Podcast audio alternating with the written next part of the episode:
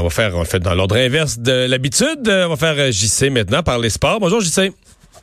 Oui, ben qui le cru, puis au téléphone en plus. Bon, euh, spectaculaire. bon, on va très bien. Euh, pour parler, c'est drôle parce qu'il y a vraiment deux façons de regarder ça. On disait, ah, le Canadien avait pas encore euh, une soirée sans points, puis tout ça. Puis là, tout à coup, un matin, j'entends le monde dire, ben dans le fond, là, pour l'instant, ils ont, ils ont une victoire, trois défaites. ben oui, ben oui, effectivement. La vérité, c'est que le Canadien a perdu trois de ses quatre premiers matchs. Ça, c'est si on voit le verre à moitié vide. Et euh, mais le verre à moitié plein, c'est qu'on a récolté des points dans trois des quatre premiers matchs du calendrier. Alors, ça dépend de quel bord on peut voir ça. Moi, je préfère regarder une lunette un peu plus analytique, Mario et Tess, voir ça de plus près et dire tout est dans la manière. Des fois, tu vas ramasser des points que tu mérites pas, puis des fois, tu ramasseras pas de points alors que tu en mérites. C'est le cas de mais, mais sur 82 matchs, c'est ça qu'on appelle la loi de la moyenne, ça se balance, là, tu sais. Normalement, ça s'équivaut. Michel Terrien disait toujours, tu as besoin des breaks pour gagner des matchs de hockey. Puis il y a des longues périodes, des fois, où tu te demandes qu'est-ce que tu as fait au petit Jésus parce que tu les as pas les breaks. Mais là, dans le cas d'hier, Carey Price méritait un meilleur sort. Je pense que ça, c'est, ça va de soi. Il a gardé un bon match.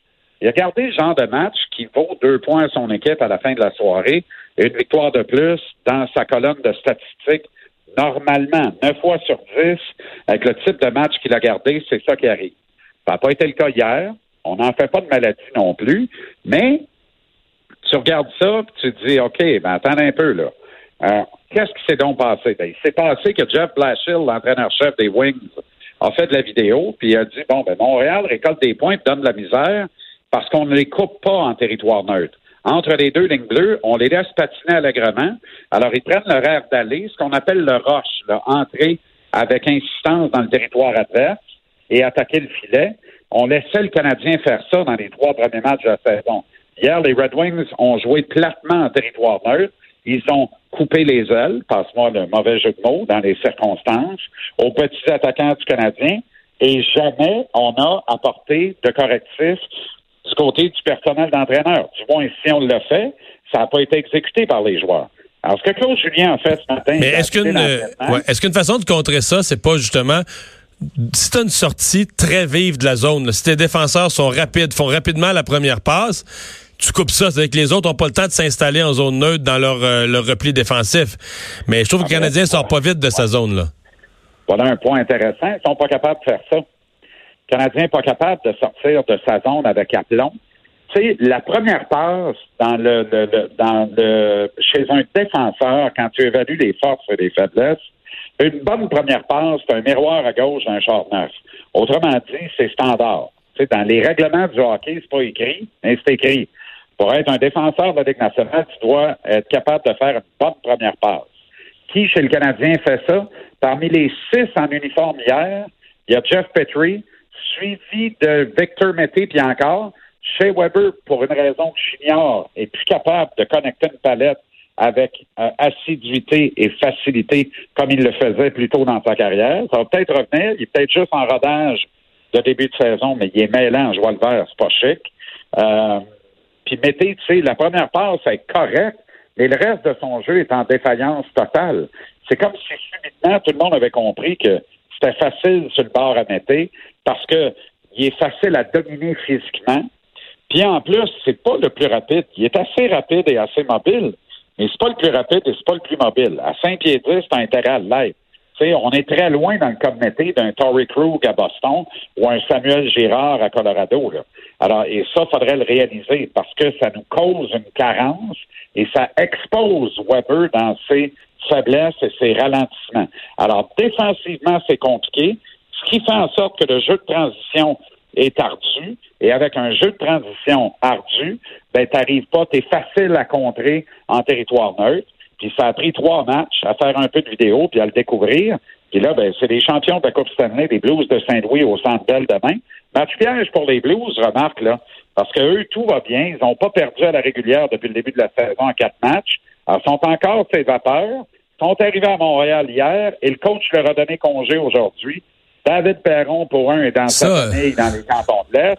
Alors, ce soir-là, eux autres, là, tu comprends, hier, sont venus de l'arrière de deux buts. Ils ont battu les sénateurs d'Ottawa. tout va bien pour eux, puis ils sont des champions en titre de la Coupe Stanley. Ils regardent l'alignement du Canadien, ils trouvent ça drôle, et ils se disent, ben, Détroit vient de les battre avec euh, très peu de péril. Ça veut dire que ça va être facile. Alors, eux, avec, ils, vont se dire, ils vont se dire, on pourrait même célébrer notre victoire de, de samedi soir. On pourrait commencer à la célébrer vendredi soir sur la rue Crescent ou sur le boulevard Saint-Laurent.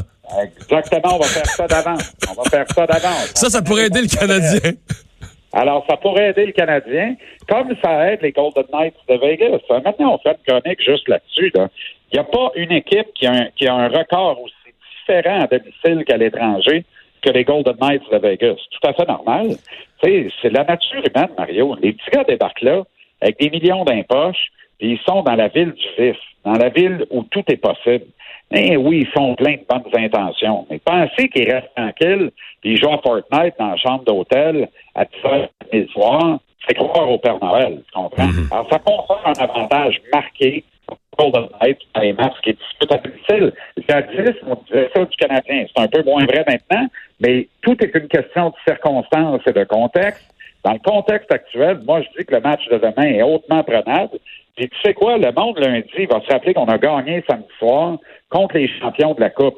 Ils veulent pas savoir où est-ce que les champions de la Coupe ont continué de célébrer la dite Coupe la veille de la game. Tu comprends? Ça les hmm. importe peu. Mhm. Mais on sait que dans les intangibles, ben, ça en fait partie. Alors, pas de pratique ce matin, session vidéo à la place. Ça va très bien. Il y a quatre matchs au compteur. Ça, ça veut dire qu'il y a une mauvaise compréhension des schémas ou il y a une mauvaise explication des schémas. Je le sais pas. Mais je m'attends à des modifications de ce côté-là. Puis il va falloir que le directeur général mette son point sur la table avec le coach. Parce que le coach lui coach pour gagner. Il met la meilleure recette sur la glace pour le faire. Mais là, là, on a aussi un agenda collectif avec cette équipe. C'est développé pour l'avenir. Puis ça, ça va se faire en jouant Kotkaniemi dans le top 6 au centre et en avantage numérique. Puis là, le kid, là, il donne toutes les raisons d'augmenter son temps de glace puis d'avoir des présences névralgiques dans des conditions gagnantes. Et à date, il y a juste Claude Julien qui s'en rend pas compte. Hey, sais, bon week-end. Bon week-end, les gars. À mardi, salut. On s'arrête pour la pause. Tour d'horizon de l'actualité après ceci.